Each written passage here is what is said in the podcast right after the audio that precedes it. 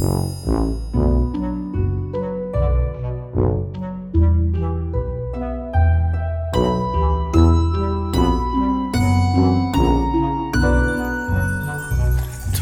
thus, as ancient fables tell.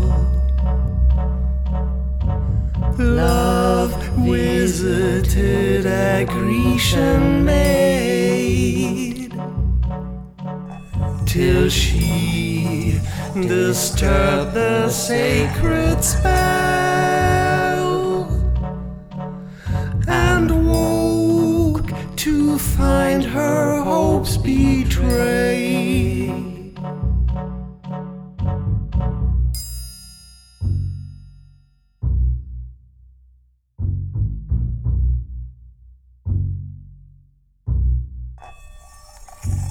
Gentle sleep shall wail my sighs.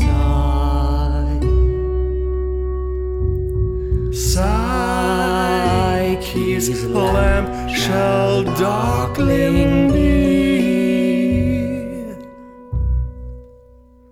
Warning the visions